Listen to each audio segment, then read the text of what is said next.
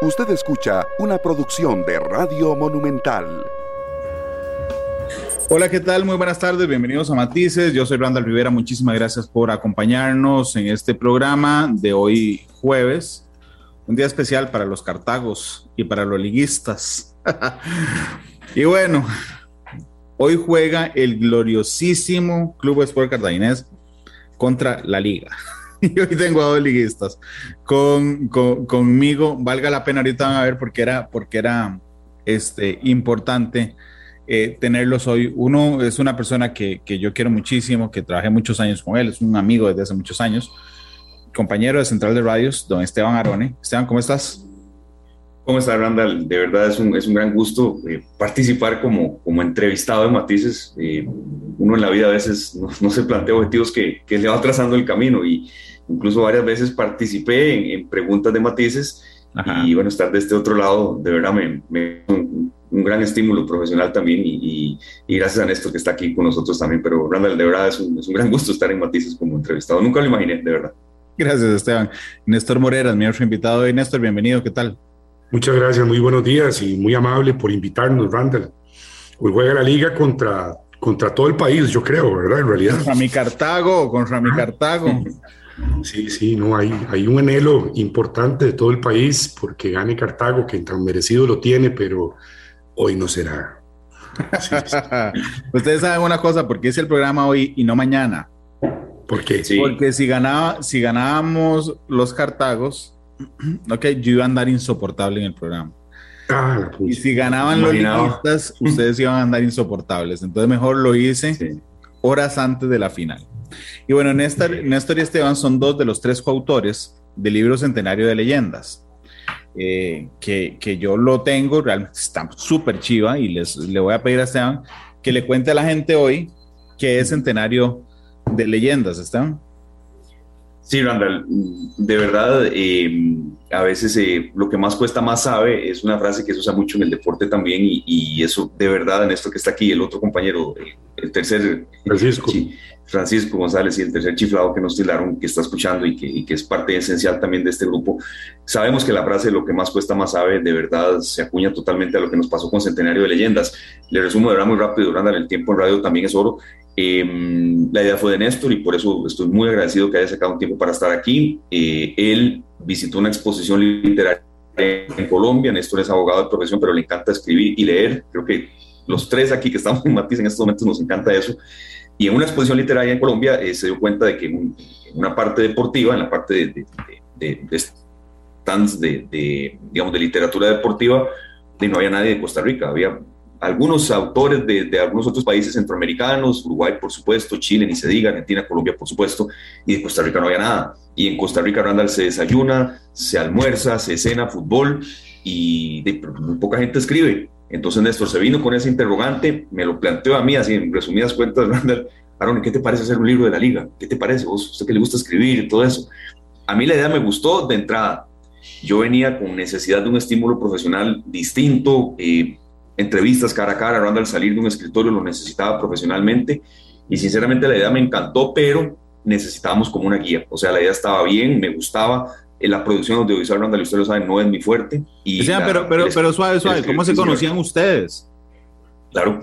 Bueno, Néstor y yo este, salimos del mismo colegio, del Colegio Calasanz, hace ya okay. muchos años, y ya desde ahí había una... una y los dos son liguistas. Sí, también eso influye mucho, Randall. Somos liguistas y, y, Néstor sabe que me encanta escribir. Ya nos conocíamos desde hace mucho tiempo y siempre había cierto contacto ahí a veces de cómo estás, cómo te va. Pero más allá de, de, de, de, un contacto, a ver, eh, muy frío, de verdad, había, hay un profundo aprecio entre los dos. Y cuando él me planteó esa idea, Randall, de verdad, de una vez, eh, hay ideas que uno le dice, no, no, está bien, ahí te llamo, ahí te llamo. No, no, a mí eso se me quedó en la cabeza empecé a pensar quién nos puede asesorar y se me vino a la mente Gatano Pandolfo, José Antonio Pastor, Rodrigo Calvo, pesos pesados del periodismo que han escrito. Ya ahorita va a hablar Ernesto, no quiero yo robar mucho micrófono, pero es una idea que cuando él me la planteó por primera vez allá en un café en, en Barrio Escalante, que por cierto nos quedamos como cuatro horas, de verdad, salimos de esa reunión como diciendo, no, esto, esto tiene, esto de verdad tiene, tiene asidero, tiene, a ver, esto, esto nos gusta a los dos, pero ninguno de los dos ha escrito un libro, Randall, y, y esto es dificilísimo, y entonces empezamos a preguntarle a los que saben, empezó a rodar esa bola de nieve y no se detuvo hasta que lo imprimimos, pero la cantidad de obstáculos, de, limitaciones, de, de, dudas que tuvimos, de peleas entre nosotros, peleas, a ver, digo yo, normales hasta cierto punto de, una situación tan compleja como un libro en pandemia, ¿verdad? Pero este, nunca nos detuvimos y es, es lo que yo puedo aportar de cómo inició un proyecto de escribir un libro, Randall, que de verdad no es nada fácil, es retador, es lindísimo, pero sí, repito, no, no es nada fácil. Néstor, ¿por qué cuando fuiste a esa actividad literaria en Colombia y viste que no había, digamos, literatura deportiva costarricense, ¿por qué se te ocurrió Esteban? Bueno, él, tal vez no lo recuerda, pero tuvo un proyecto por ahí eh, sobre fútbol italiano, sobre calcio. Esteban es un, gran seguidor y bueno, tiene su origen italiano por, por eh, lado paterno y materno y tuvo un proyecto muy bonito que yo seguía y vi las publicaciones que, que él hacía y demás, y por ahí se había generado alguna interacción previa, un año antes, digamos, podría decir en el 2018, un año antes de, de, que surgiera esta idea, que fue precisamente en el cambio de año del 2018 al 2019 en Bogotá, con ocasión de esta, de esta feria que había sobre, se llamaba Literatura y Fútbol. Eh, de alguna manera, pues lo que se me ocurrió fue explorar como el lado humano eh, de, muchos de los ídolos, la historia del equipo contada a través de los ídolos, de nuestros abuelos, de nuestros papás, los nuestros, eh, partiendo de la base de que tal vez quizás la institución no iba a explorar esa, esa beta y, bueno, se la propuse a Esteban y la propuesta fue, Esteban, vamos a perseguir y a, tener testimonio de cuál fue la trayectoria de nuestros ídolos. Y pues en realidad él habla de cuatro horas, pero ya a los 15 minutos me ha dicho que sí, ¿verdad? Entonces eh, fue una cosa que, surgió con una química muy positiva y muy bonita desde un momento muy inicial. Eh, y, nada, este, fue interesante porque sí, lo, ninguno tenía experiencia. Eh, a la primera a la primera entrevista ni siquiera llevamos un fotógrafo, íbamos con el celular de Esteban y creo que ahí caímos en cuenta de que necesitábamos... Imagínense, de verdad. Eh, así entra nuestro tercer socio, Francisco González, que tiene una página muy, muy seguida que se llama Goles Manudos desde hace muchos años, desde hace 10 años. Y bueno, Francisco, no porque sea el, contribuyente de, este, de esta obra, sino porque en realidad es así, sus fotos son espectaculares. Hoy, hoy en día incluso adornan las paredes del centro de alto rendimiento de la liga. Eh, son pues el 50 o el 60% de las fotografías que están en la obra. Y, nada, este, así poco a poco fue tomando cuerpo entre los tres un proyecto que sobre la marcha fuimos nutriendo no solo con la opinión experta de personas como Tano, como bien lo señaló Esteban, sino pues los mismos jugadores nos, nos hacían sugerencias, eh, los mismos ídolos nos decían, mira, hablate con fulano, mira, a tal fulanito, cuando lo tengas enfrente, preguntarle tal cosa, entonces tuvo una dinámica muy interesante que, que bueno, tuvo como gran obstáculo la pandemia, pero pues incluso en pandemia creo que fue, eh, y lo digo en lo personal, eh, una especie de terapia para no para llevar la ansiedad y, el duro golpe que fue verdad para muchos económicamente hablando eh, esos primeros meses de pandemia durante el 2020 de hecho vamos a ver yo conozco a Esteban también en el ámbito futbolístico. A mí nunca se me olvida que andábamos en una en una en una cobertura en la final del mundial del 2006 eh, juntos el día de la, de la final o de la semifinal Esteban se volvió loco en la calle este, porque jugaba su querida Italia. Pero, pero bueno, ¿en qué consiste el libro, Esteban? Ahí estamos viendo, creo que esta es una de las fotos de la... Esa es la foto de la, portada. Sí. Sí. Centenario de leyendas. ¿En qué consiste el libro, Esteban? Cuando uno lo abre, ¿qué espera del libro? Aquí está. Claro.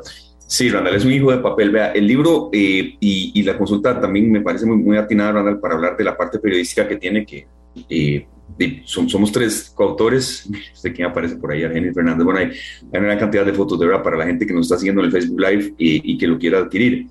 Eh, un fotógrafo, un abogado que escribe de lujo y un periodista. Y Randall, yo lo, yo lo que digo es que este libro recoge testimonios de figuras, de pasajes imborrables en la historia del liguismo, eh, que tal vez la gente no conoce muy a fondo.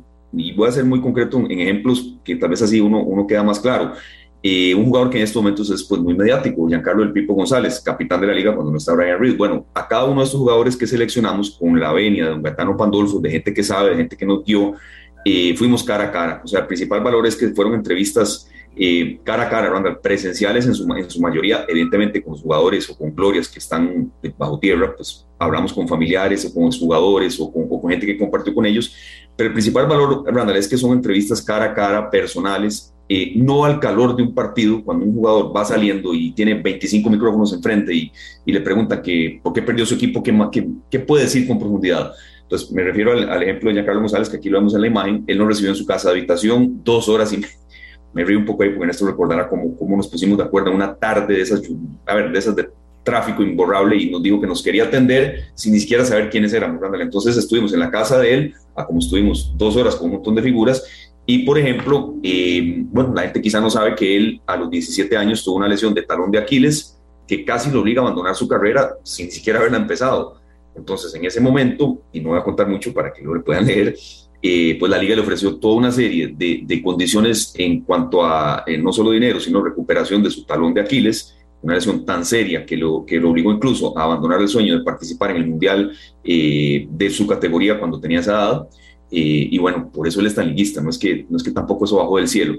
Doy ese ejemplo porque es un jugador mediático, pero así como él, estuvimos con N cantidad de jugadores cara a cara, donde es el principal valor periodístico, tal vez cara a cara, así reposados, eh, hablando con ellos, escuchando anécdotas. Hay golpes periodísticos muy fuertes que ahora más tarde pues, quisiera decirle. Y le soy sincero y no, y no estoy de verdad mintiendo, Randall, apliqué todo lo que he aprendido en mi vida profesional y algo de matices hay, de verdad, en, en, en, lo que estuvimos cara a cara con cada jugador. Néstor no me deja mentir, nos llevamos semejante regañada de Joseph Miso porque llegamos cuatro minutos tarde a una entrevista que nos pactó para las 10 de la mañana, nunca se me olvida. Y bueno, eh, también está la parte jocosa que una lo que era profesional de semejante magnitud también conlleva, ¿verdad? Entonces, así como mencionaba Cuña Carlos González, estuvimos otras dos horas y media con Joseph Miso escuchando todas sus historias de, de, por qué es tan liguista, de por qué tal vez se, eh, se sacrificaba jugando lesionado cuando no había tantos centros de alto rendimiento, ni tanta terapia, ni tanta nutrición, etcétera. Ese es tal vez lo que la gente se puede encontrar, vivencias, anécdotas, pasajes, pero no un chorreo de datos. En esto Néstor ha sido muy, muy claro que no es un chorreo de datos ni de estadísticas, no, son vivencias. Es haber conversado con las personas y eh, yo sí quiero ser muy enfático que con dos pasiones muy fuertes, de la mía que es el periodismo y el liguismo también, eso influyó mucho, pero les soy sincero, Randall, más el periodismo, que, que, que fue una, un gran gusto poder conversar con alguien dos horas y poder preguntarle de todo, eh, sabiendo que a veces un jugador hasta agradece eso, Randall, eso sí nos, nos, nos, lo llevamos, porque a veces un jugador en el calor de un partido, a lo loco, Randall, a veces se le salen declaraciones que incluso eh, uno tiene que comprender que quizá no quiso decir eso, pero ya reposado en un restaurante, en una casa, en un jardín, en un bar, eh, te puede decir con, con, con mayor profundidad por qué vivió tal o cual pasaje en un momento determinado de su vida. Claro, y Néstor, ¿cómo, ¿cómo, escogieron a las leyendas? Porque, digo, supongo que no debe ser fácil ponerse de acuerdo. Era muy, fue muy difícil, de hecho, porque teníamos visiones distintas también. Eh, y, y, ahí quizás empezaron los primeros chispazos creativos, para decirlo de alguna forma, ¿sí? Pero ahí, ahí existió una, una, intervención muy oportuna que fue la de Tano, la de Gaetano Pandolfo, que nos, eh, o sea, llegamos, Esteban con una propuesta, yo con otra, y de ambas, Tano básicamente nos hizo sugerencia de cuáles dejar eh, y cuáles pues, pues no incluir. Porque no, no, no, les voy a pedir los nombres, los nombres que estaban y no salieron, por supuesto. Pero sí. lo que, lo que quiero saber es, lo que quiero saber es cuántos habían diferentes. Como digas, bueno, es que yo tenía 10, que Esteban no, y al final dejamos afuera 15, ¿a cuántos incluyeron?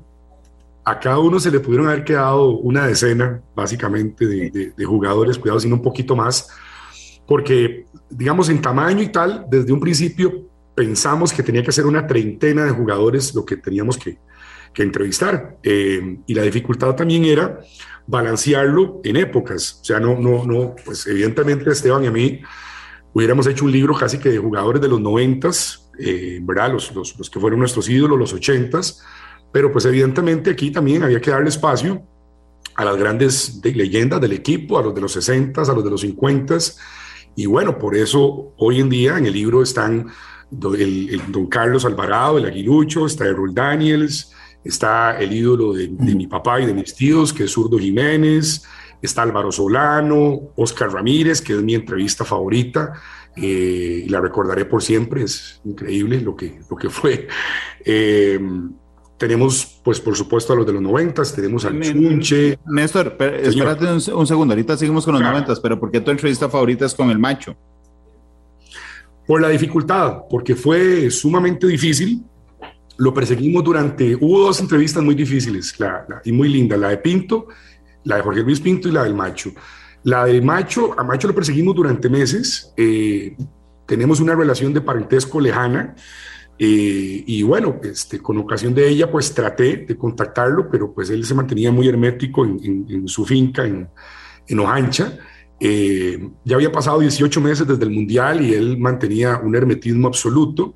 Y literalmente lo que tuvimos que hacer con ayuda de un hermano mío fue atravesarle un pick-up, el pick-up de mi hermano, en una trocha en Ojancha, eh, así una, en una bajada de, de barro este, él pensó que lo íbamos a secuestrar o a asaltar, no sé, creo que se bajó un poco temeroso y ya donde nos vio como que se calmó, igual nos dijo un par de epítetos bien merecidos por el susto que le pegamos y después de eso pues comenzó la primera parte de la entrevista que inició en la Mudmani de Ojancha y terminó en su casa luego de que vio que pues realmente no, no perseguíamos temas que tal vez para él eran incómodos o recientes, sino estrictamente hablar de su etapa, primero como jugador, como el gran jugador que fue para la liga, y la segunda, que es pues, su etapa como entrenador, siendo el entrenador que más, eh, más campeonato le ha dado el equipo, ¿verdad? Es un, es un hombre, es un tótem del liguismo, evidentemente, pero pues es una persona que también...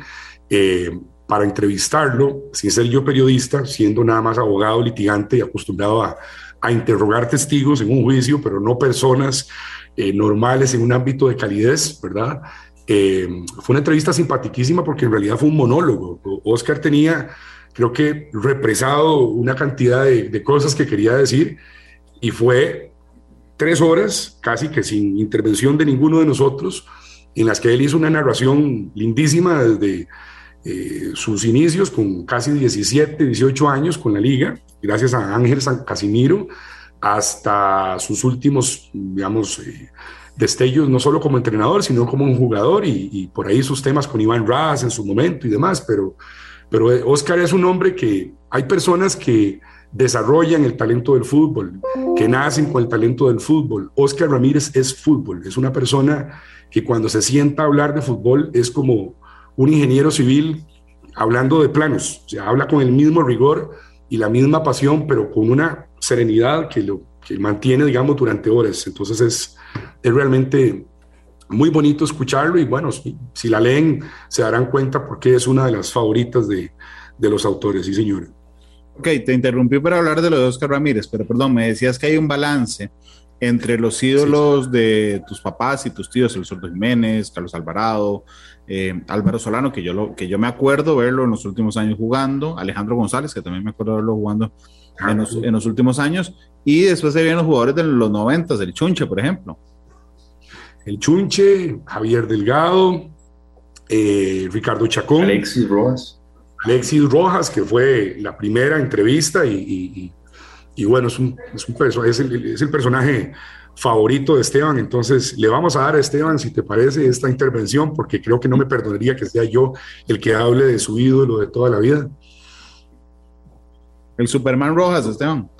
Sí, no, eh, entre muchos otros. Yo, sí quería eh, tal vez eh, agregar algo, Randall, que, que Néstor le agradezco que en ese primer encuentro que tuvimos, que sí, de verdad, duramos cuatro horas hablando, pero en los primeros 15 minutos ya yo le había aceptado la propuesta eh, que yo, sí, Randall, influye mucho que yo sea liguista y todo eso, pero yo soy mucho más periodista que liguista y yo le agradezco mucho y, a Ernesto, y tengo que enfatizar eso también en el libro que se van a encontrar, que eh, este libro no es algo hecho por la junta directiva de la liga, es de tres aficionados independientes que, que por amor a su profesión sobre todo y por el equipo también, les decidieron escribir un libro, ¿verdad? Y entonces Néstor me aceptó, Randall, que eh, en cada entrevista que íbamos a tener, sí, perfecto, yo feliz de encontrarme a Miso, a Alexis Rojas, etcétera, pero siempre iba a haber preguntas incómodas. Es decir, Esto no es un pasquín de relaciones públicas de los jugadores. A cada uno que estuvo se le preguntó, se le dejó hablar, pero también hubo preguntas complicadas y complejas.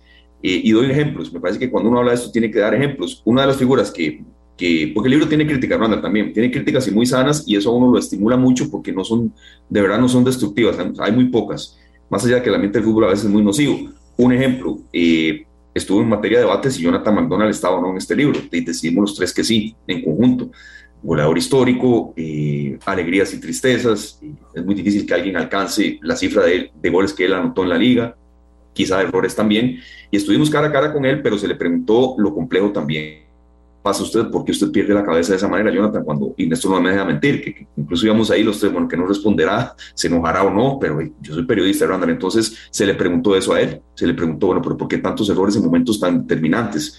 Y también antes nos contó cosas que él hizo por su liga, y digo por su liga porque sigue siendo liguista, juegue donde juegue, parece que va para San Carlos, ahí le doy una medio noticia Randall, pero este, em, bueno, descubrimos cosas que él hizo por la liga, pero también se le preguntaron cosas complejas, como a Luis Marín, cuando nos atendió allá en San Carlos, cuando era entrenador, y se le preguntó también, bueno, Luis, ¿usted no cree que tal vez ya su retiro fue un poco lejano? Ya había demasiados errores, penales innecesarios, pero también cuál fue su clave para ser el jugador con más títulos en la liga, que tiene nueve, es el jugador con más títulos ganados.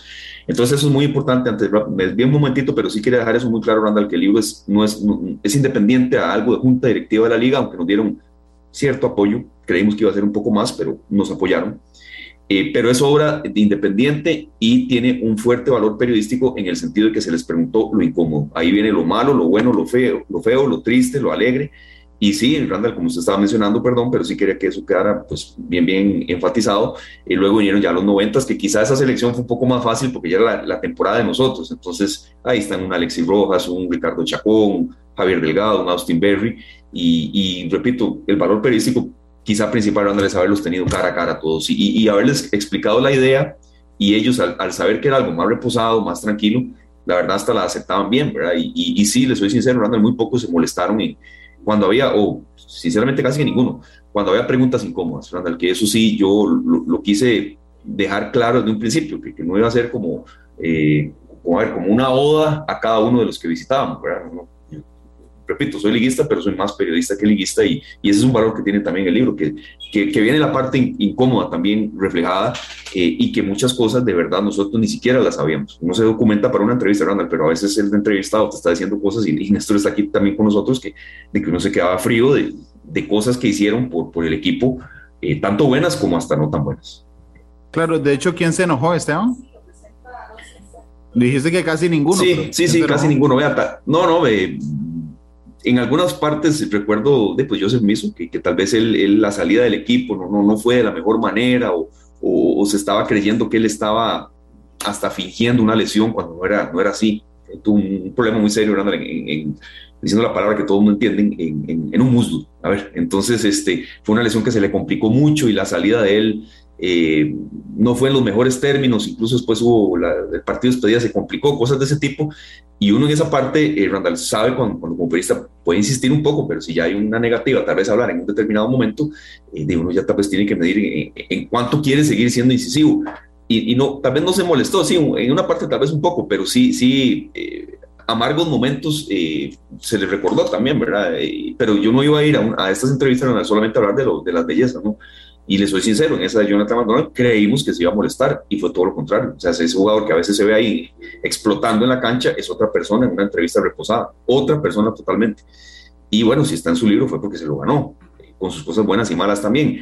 Pero eh, sí, hubo algunos casos en los que tal vez esperaban solo preguntas bellas, preguntas hermosas, qué tal gol, qué tal jugada, no, no, hubo sus preguntas incómodas también, pero sí, sí recalco que, que eh, el valor esto, y esa palabra la uso mucho Néstor, es algo vivencial, o sea, vivencias de ellos, secretos de Camerino, que en algunos casos los revelaron, y, y bueno, uno, uno, uno, los valoró, eh, y luego eso sí, al sentarse a, a, redactar todo eso que llevábamos, es que no, era, no fue nada fácil, digamos, unas entrevistas de estas, era un domingo metidos ahí persiguiendo a Jorge Luis Pinto, bueno, pero ahora sí, ya, ya nos habló tres horas, ahora sí, siéntese a redactar, a que lo revise el filólogo, a que le quite palabras, a que le baje la fuerza a titulares, porque esto está dividido en capítulos y a veces había titulares en los que los, los editores nos decían, no, no, está bien, yo sé que ustedes están emocionados, pero bájenle porque tampoco son, tampoco son premios nobles ellos, ¿verdad? Entonces había, hubo ahí que, que, que tener cierto rigor también con un equipo de editores que nos, que nos agregaron eh, toda la ayuda.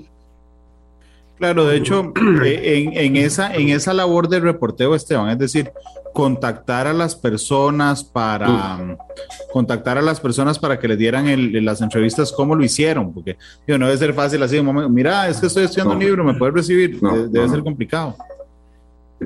Aquí voy yo un poquito, pero después Néstor aporta mucho. Así, esa parte fue, esa parte quizá me tocó, vea, zapatero a tus zapatos. Esas son frases de Néstor que, que de verdad calaron muy hondo y, siempre eh, las aplicamos yo soy periodista, escribir un libro, Randall, y, ojalá usted de verdad pueda hacer uno porque, porque recuerdo cómo usted escribe y, hago este paréntesis porque apliqué todo lo que he aprendido en mi vida, Randall, profesional, y he tenido excelentes compañeros, excelentes jefes, eh, quizá más que lo que aprendí en la universidad, de verdad. Entonces, escribir un libro no es nada fácil, se necesita mucho de la parte legal, de autorización de, fotos, de verdad, de, de, que las fotos que estén publicadas, de dónde salen, si un jugador, si son de jugador, tiene que tener el permiso. Entonces, en esa parte legal, eh, de Néstor es abogado, entonces en esa parte él, fue clave para que no hubiera eh, errores después de un libro publicado y una demanda. Y esta foto, ¿qué está haciendo ahí? Ok, perfecto, esa parte de él. Lo de contactar a los jugadores, Randall, fue dificilísimo, pero es que uno a veces se convierte en esto necio, necio no, sino obsesivo un poco, perro de traba. Vea, Jorge Luis Pinto, por lo menos lo llamamos unas, unas 35 veces al teléfono celular hasta que evidentemente nos tiró el teléfono, me tiró el teléfono y, y conseguir el número. Jorge Luis Pinto dice, uno no dice cómo, pero lo, lo consiguió. Entonces uno de los tres del libro, el, tercero, el fotógrafo, dice, lo encuentra en un hotel y ya se le enfrenta así como Néstor Ruiz o como el Macho Ramírez y le explica, bueno, estamos haciendo un libro de la liga, ¿no? Por favor, nos da un minutito. Entonces, ok, está bien, está bien, ya. Eh, los veo en tal hotel y les voy a dar 20 minutos. Y cuando ya llegamos, explicamos la idea, enseñamos algunas fotos de lo que ya llevábamos hecho. Bueno, está bien, nos quedamos dos horas y media, a veces casi tres con cada uno de ellos.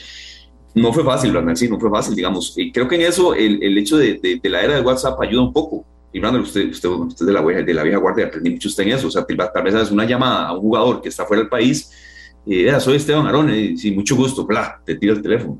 En cambio, el WhatsApp te permite eso. La mayoría fueron así, escribiendo, no mucho, no mucho. Uno tiene que ser sintético en eso. Soy Esteban Arone, junto a Néstor Morera, Francisco González, estamos redactando un libro y bueno, ya uno ve que ven el mensaje y en la mayoría de los casos sí le tengo que decir, Randall, que, que, le responden a uno, sí, así fue con, con, casi todo, de verdad.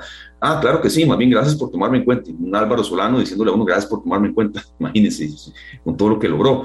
Entonces ya, ahora sí, ok, Álvaro, nos vemos en tal centro comercial, ya se está riendo esto, nos vemos en tal centro comercial a la una de la tarde un viernes y vamos para allá.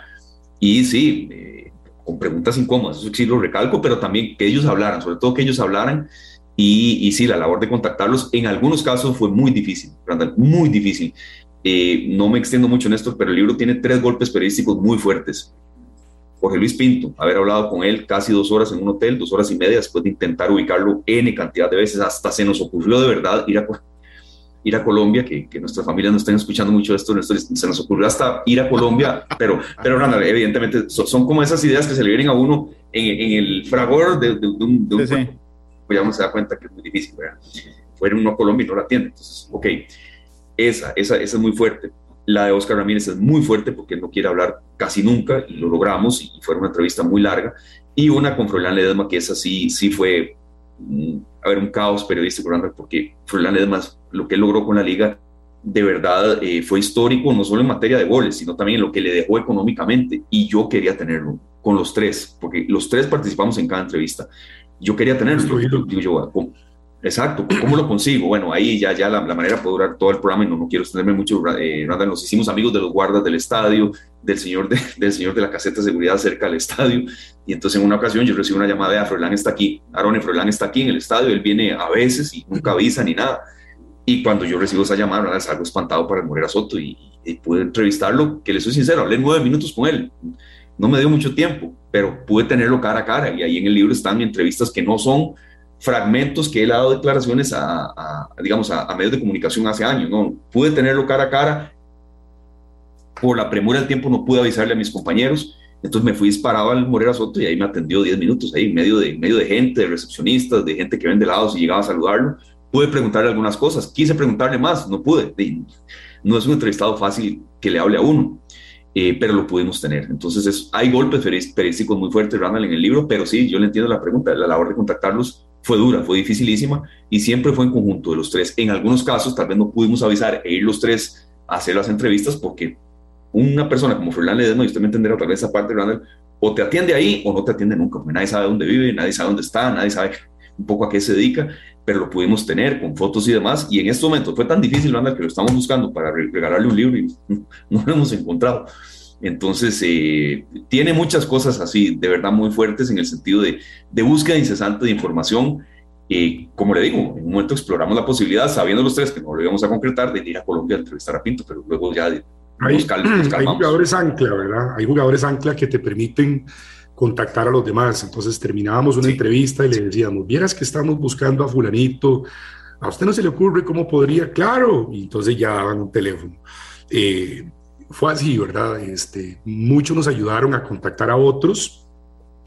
Eh, hubo agentes deportivos que también nos ayudaron, eh, otros periodistas que también nos colaboraron. Eh, en fin, o sea, la, dificultad mayor era que nos presentábamos y, éramos de 3X, ¿verdad? O sea, hubo varios que nos decían, bueno, ¿y de qué medio son? Y nosotros no, pues de ningún medio, somos tres, tres particulares. El que más sonaba y suena, pues por supuesto es Esteban por su vinculación a la radio y demás, pero de ahí en fuera, digamos, la, había siempre como una primera reacción de, extrañeza de por qué tres personas particulares los, lo llamábamos, pero creo que más bien eso a la postre facilitó que las personas, los entrevistados se abrieran más y, y, lográsemos ese cometido de penetrar, digamos, en ese componente humano que era lo que nosotros queríamos, ¿verdad? Poder contarle a los aficionados de una gran leyenda que se fue a hacer una prueba con la liga en la tarde, luego de pocas horas antes haber enterrado a un hermano. Eh, otra gran leyenda que pues tenía un problema hepático y pensó que su carrera se iba a truncar y la liga le ayudó y bueno, llegó a ser un gran ídolo que hoy incluso le da nombre a una gradería del estadio. Eh, y también, pues, la cara dura, digamos, de, de, muchos ídolos que cuentan, digamos, su, su, amor al equipo y tal, pero, pero como también muchas veces la institución fue dura, ¿verdad? Y fue eh, ingrata, si se quiere, con varios de ellos. Y esa es la parte en la que no, no fuimos complacientes. Eh, un Errol Daniels que, que, por ejemplo, trunca su carrera por una lesión contra, en, un partido contra Barrio México. Eh, y bueno, termina yéndose del país, y haciendo una vida en Nueva York, en Estados Unidos, eh, de manera muy prematura por un equipo que tal vez pudo haberse portado mucho mejor con él. Eh, y bueno, así como, como él, hay varias historias en ese sentido. Eh, hoy en día creo que la liga ha hecho un, equipo, un esfuerzo interesante por recuperar y atraer a la memoria colectiva muchos de estos ídolos, pero, pero lo cierto del caso es que durante muchos años los mantuvo quizás muy al margen y como una figura decorativa y realmente son personas que, que, bueno, le han aportado a la historia del equipo, que, que, pues al final del día es un mosaico de historias humanas, ¿verdad? Y, y, merecen un reconocimiento importante y eso fue lo que tratamos de hacer.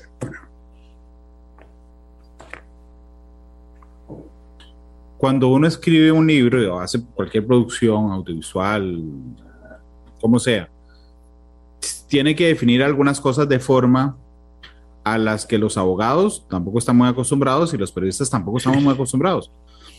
Este, que tiene que ver con, ok, yo voy a hacer el libro, bueno, ¿y cómo lo vas a hacer? ¿Lo vas a hacer en un papel más económico para que baje el costo y sea más barato y sea más accesible? ¿O querés hacer una versión de lujo? ¿Lo querés hacer en un papel donde resalten las fotos?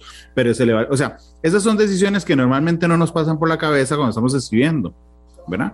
Porque somos muy creativos en general, pero a la hora de poner eso en, en papel nos cuesta un, un, segundo. ¿Cómo, ¿Cómo pasó esa, esa decisión? Porque me parece que es parte de las dificultades como el tema de los derechos de autor, los derechos de imagen, el tema de las negociaciones con los editoriales y la definición de, qué tamaño es el libro, dónde se, cómo se imprime, eso no sube los costos, no nos sube los costos. ¿Cómo tomaron esas decisiones, Esteban? Sí, Randall, vea, esa, esa fue una de las principales barreras, obstáculos, decisiones mancomunadas que tuvimos y, bueno, que también de estirar y aflojar la billetera, ¿verdad, Randall? Esto, esto se dio Eh, en el 2019 empezó, eh, la producción fue muy, muy extensa, pero esa duda nos empezaba a saltar porque eh, ya nos, nos, empezaban a decir quienes nos ayudaron en esto, por ejemplo, don Gaetano Pandolfo y otras personas, bueno, ok, vayan teniendo todo eso en la casa, pues ¿a dónde lo imprimen? Esto no es nada barato. Sí, no, no, y voy a decir una cosa como amigo de Esteban. señor. Y es como amigo en serio. Y si hay alguien al que le cuesta aflojar la billetera, es a don Esteban. Oigan esto. Oigan esto. Yo no lo quería decir, pero, pero bueno. Este... Yo lo dije, tengo 20 años de conocerlo. Invité a, invité a algo en estos tres años. Francisco un boli en 20 años, un boli le una vez. Francisco y yo le decíamos, le decíamos, canguro porque no le llegaban las manos a la bolsa. Entonces, sí, sí. Eh, eh, era, era, fue parte del tema, pero seguí con, con, tales, Esteban. Perdón, Esteban, tuvieron que tocarse la billetera, contanos. Sí, realidad fue muy difícil porque yo, yo, sí, yo quería ser muy meticuloso de que todo un proyecto tan, tan costoso, de, porque una diferencia es escribir un libro que mi escritora favorita, Isabel Allende, bueno, ella se encierra, eh, una especie de cabaña que tiene y escribe y punto. Pero no, esto fue ir a entrevistar a un montón de personas, casi 150, eh, y, luego venir a redactarlo. Entonces hubo que hacer muchos viajes. Entonces yo decía, no, el producto final no puede ser en algo impreso eh, que no se vea bien, que sea casi que papel periódico, y realmente hubo como N cantidad de opciones, una que, que, no, que no queríamos ninguno de los tres, pero después, cuando se dio la pandemia, recalco mucho la pandemia, porque la pandemia frenó mucho esto y a todo el mundo, pero es que esto se dio en contexto de pandemia. Entonces había que abaratar costos y una posibilidad que se exploró fue mandarlo a imprimir a China, pero no queríamos ninguno de los tres, pero los tres sabíamos que era lo que más nos convenía, pero ninguno de los tres quería hacerlo y mandarlo a imprimir a China era tres meses para allá, tres meses para acá, con el riesgo de que si venían libros con algún error, un punto gráfico, por ejemplo, que en la foto de Luis Diego Arnaez eh, salga el entrecomillado de Mauricio Montero, de devuélvalo a China. Tres meses para allá, tres meses para acá, si era mucho más barato, pero entonces luchamos y luchamos y bueno, se nos dio la, la ayuda de, de, la empresa Masterlito, que, que es una de las, si no de las dos o las tres mejores del país en materia de impresión, que nos ayudaron, nos sostuvieron, nos llamaron muchas veces, vean señores, no aflojen en eso, yo sé que está difícil, pero no aflojen en la idea, aquí los vengan, los ayudamos, eh, negociamos, eh, la palabra también este, influye, y la pandemia también nos afectó a ellos, entonces estaban detrás de nosotros, pero no, no, no por el hecho de que, de que imprimieran para nosotros darle beneficio a ellos económicos. Mira que no nos sentimos tan así en esto, que usted también ahí puede aportar, porque nos ayudaron mucho, nos ayudaron mucho en que, ok, esta foto está preciosa, pero está cortada la cara, háganlo para acá pero sí, realmente fue muy difícil porque no queríamos que un producto tan, tan, de tanto trabajo que nos costó fuese impreso en, mala calidad.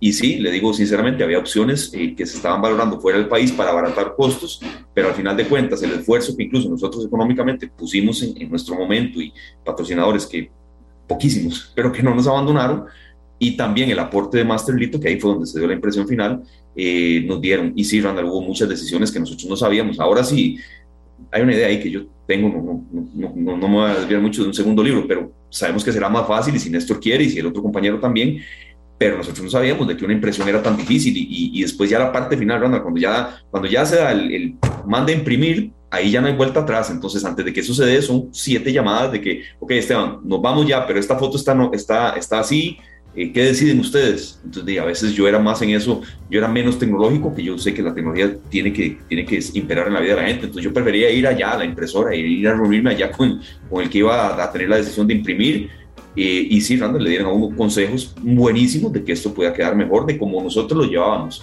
pero esa fue una de las decisiones más duras, ya cuando está todo listo, ¿a dónde se imprime esto? Tomando en cuenta los costos que tiene, ¿verdad? Eh, Esteban, Néstor, permítanme ir a una pausa comercial. Es la única que vamos a tener hoy. Nos quedan ocho minutos de programa, así es que permítame un instante y ya regresamos. Matices por Radio Monumental.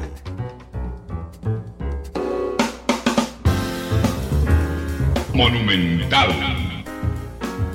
Regresamos con, con matices. Esteban Arone, Néstor Morera, eh, nos acompaña coautores de Centenario de Leyendas, hoy que es la final entre la Liga y Cartagines.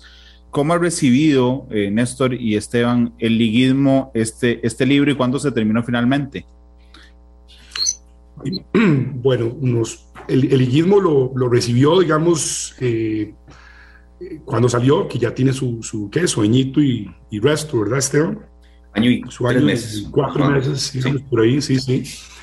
Eh, nos llamó mucho la atención que las, las, las, primeras en comprar el libro de manera intensiva fueron mujeres, eh, mujeres, digamos, de todas edades, porque eh, muchas eran como para un regalo, para el papá, para el marido, para la pareja, lo que fuera, y muchos eran pues para ellas mismas. Este, nosotros pues nunca tuvimos como una estrategia de, mercadeo ni nada por el estilo, esto era puro, puro corazón, pura pasión y, y, realmente tampoco hicimos como una publicidad, no teníamos los medios para hacer una publicidad como dirigida, organizada, ni mucho menos. Eh, hemos recibido muy buenos comentarios. La página, porque en su momento esto también tuvo una, una versión en digital que, que mantuvimos especialmente durante la época de pandemia eh, y el perfil en redes sociales pues creció, digamos, de manera exponencial en pocos meses también, luego de la, de la publicación. Siguen todos los días, digamos, sumándose seguidores también a la, a la página eh, y comentarios, pues la verdad, muy, muy bonitos de, de muchas personas, incluso de otras páginas de liguismo, de, de personas que hacen eh, trabajo muy interesante y desinteresado, desde un Luis Enrique, Bolaños, ¿verdad? Esteban, hasta un Hansel, eh, ¿verdad? Gente que anda haciendo trabajo de recopilación de fotos, de datos, que mantiene eh, páginas en redes sociales, son bastantes. La comunidad, digamos, divulgativa de la liga, por decirlo de alguna forma, es bastante grande. Eh, y, bueno, digamos, también pasamos por, por, por, sus escrutinios y creo que lo, lo hicimos de manera no solo airada, sino eh, bastante bien. Entonces, eh, pues ahí nos quedan todavía algunos poquitos eh, para la venta de, un total de mil ejemplares que, fue este tiraje. todavía pues nos pueden contactar si, si gustan tener alguno. Realmente pues es una, una obra muy bonita desde todo punto de vista, hasta estéticamente hablando, como bien se mencionaba por parte de Esteban. Entonces pues pues nada, no es un libro para, para, una lectura pesada, es un libro que se lee eh, casi de corrido, fácil, tiene fotos muy lindas, está hecho para aficionados, para todo tipo de aficionados, desde un niño que quiera saber la historia del equipo hasta un adulto mayor, esto, esto es para todo público, lo único que se necesita es tener interés por, por la historia del equipo contada a través de la versión de sus protagonistas.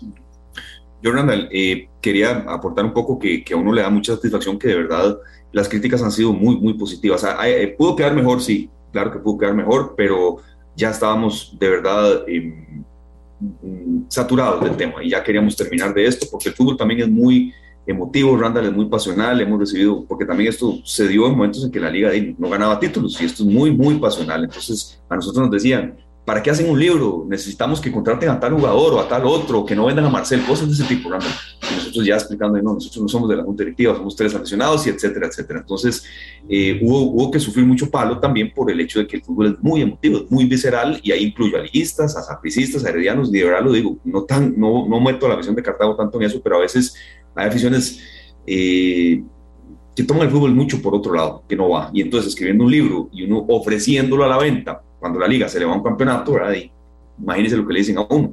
Pero luego ya explicando, la gente entiende y demás. Y a uno le da mucha satisfacción que hay, hay aficionados de prisa que lo han comprado, de verdad, y heredianos y, cartagos también, o, eh, o, gente que no, que, no tiene, que no le gusta mucho el fútbol, que quiere leer. Y yo lo digo así, Randall, si a mí me, alguien me ofrece una historia, aunque iba más porque yo me gusta leer, de la historia del Tuma Martínez o de, o de un jugador del Deportivo Saprissa, un Evaristo Coronado, y a mí me gustaría leerla. Entonces claro. hemos topado con sapricistas que se identifican con cosas de Mauricio Montero o, de... Y quiero, se me iba esa parte, ¿no? de las mujeres también. El libro nos recomendaron ir más allá, o sea, vayan más allá. Entonces, este, le dimos voz al equipo femenino de la liga. Ahí está Shirley Cruz, de verdad, una liguista que veces se pregunta cómo, por qué es tan liguista. Bueno, ahí en el libro viene. Eh, le dimos voz a los amputados. La liga tiene un equipo de amputados que de verdad verlos entrenar, al verlos jugar a uno, uf, lo, lo, lo, lo, alienta a seguir adelante cuando uno a veces se queja de algo y estos muchachos que a veces no tienen, no tienen una pierna o un brazo y Dios mío, del área, Exactamente, sí. El car por dentro. Entonces hay mucho de historia humana, Randall, y también de risas. Le pongo un rápido ejemplo. O sea, ¿sabe usted que Alexis Rojas tuvo la camisa de Gianluca Pagliuca, aquel portero italiano? Bueno, ¿qué pasó con esa camisa? El hombre la rifó y, y ahí seguirá. Entonces... Ese fue, el partido, mucho... ese fue un partido que, que, que perdimos 1 a 0 o ganamos 1 a 0, no me acuerdo. Pero... Eh, fue un amistoso, sí. Sí, fue un amistoso a la selección nacional. Exacto, perdimos 1 a 0 y, y, y de, todo el mundo buscó la camisa de Roberto Bayo. Alexis Rojas tuvo la de la de Gianluca Pagliuca.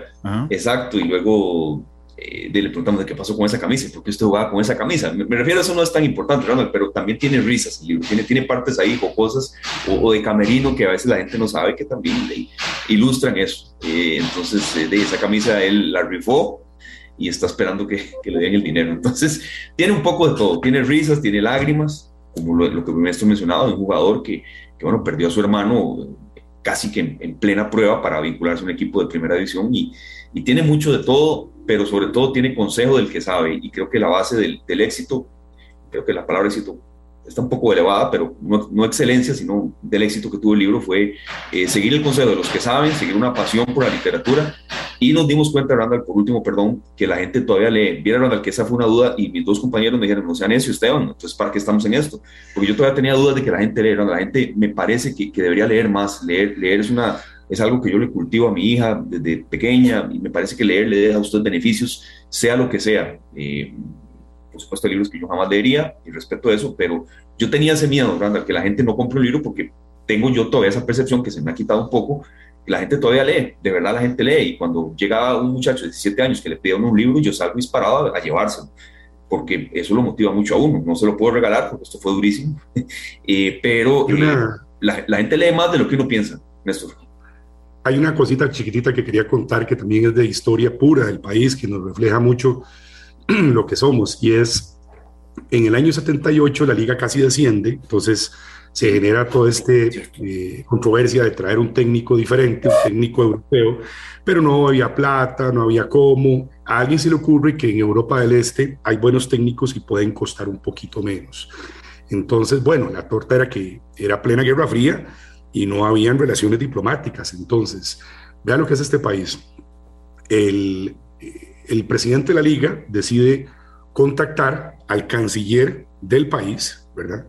Eh, el canciller del país, vía el Partido Comunista, ¿verdad? Vía Eduardo Mora Valverde, le mandan una invitación a, eh, bueno, entonces Checoslovaquia, ¿verdad? Para, para un técnico y demás.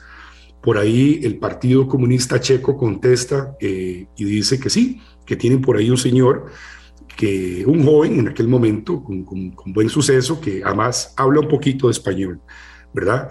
Y bueno, se hace todo un cruce diplomático a través de Cancillería, Partido Comunista, y, bueno, después de todas estas ires y venires de, diplomacia, que parece un libro de Tom Clancy, ¿verdad? Así es como llega Iván Raza a Costa Rica para cambiar para siempre la historia del fútbol.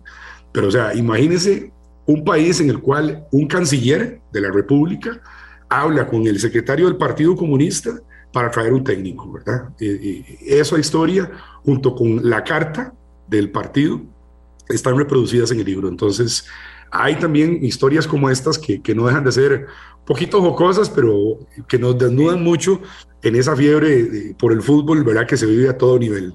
Claro.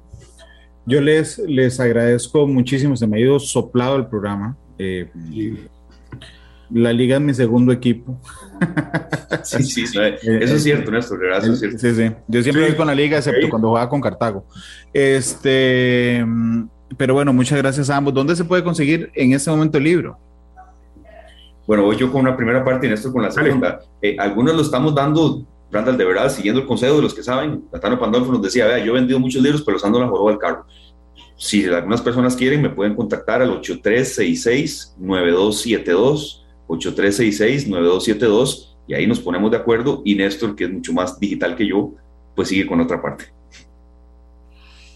En realidad también tenemos la página de, de la, la, las páginas en redes sociales, son un centenario de leyendas, así la pueden encontrar. Eh, ahí hay datos de contacto nuestros, pueden entrar y ver los contenidos incluso, y ahí van a tener como un pequeño, una pequeña boquita de lo que es el libro, hay, hay material audiovisual y demás.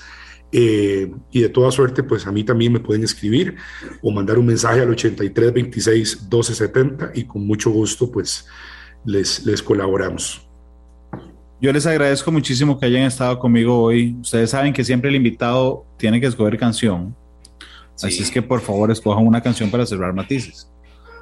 Mira, Randall, que me acordé de eso en medio programa, no, no lo pensaba y, no, no, quería cerrar con, tal vez la gente dirá, hicieron con la de la liga, ¿no? Mira que, que de verdad el, fútbol fue una pasión para esto y la profesión, la, la escritura, el periodismo, la fotografía, pero eh, terminamos un poco saturados del tema. Si a Néstor le parece, hay una que se me ocurrió, porque ya sabía que venía esa pregunta, una Néstor que se llama Learning to Fly de Tom Perry.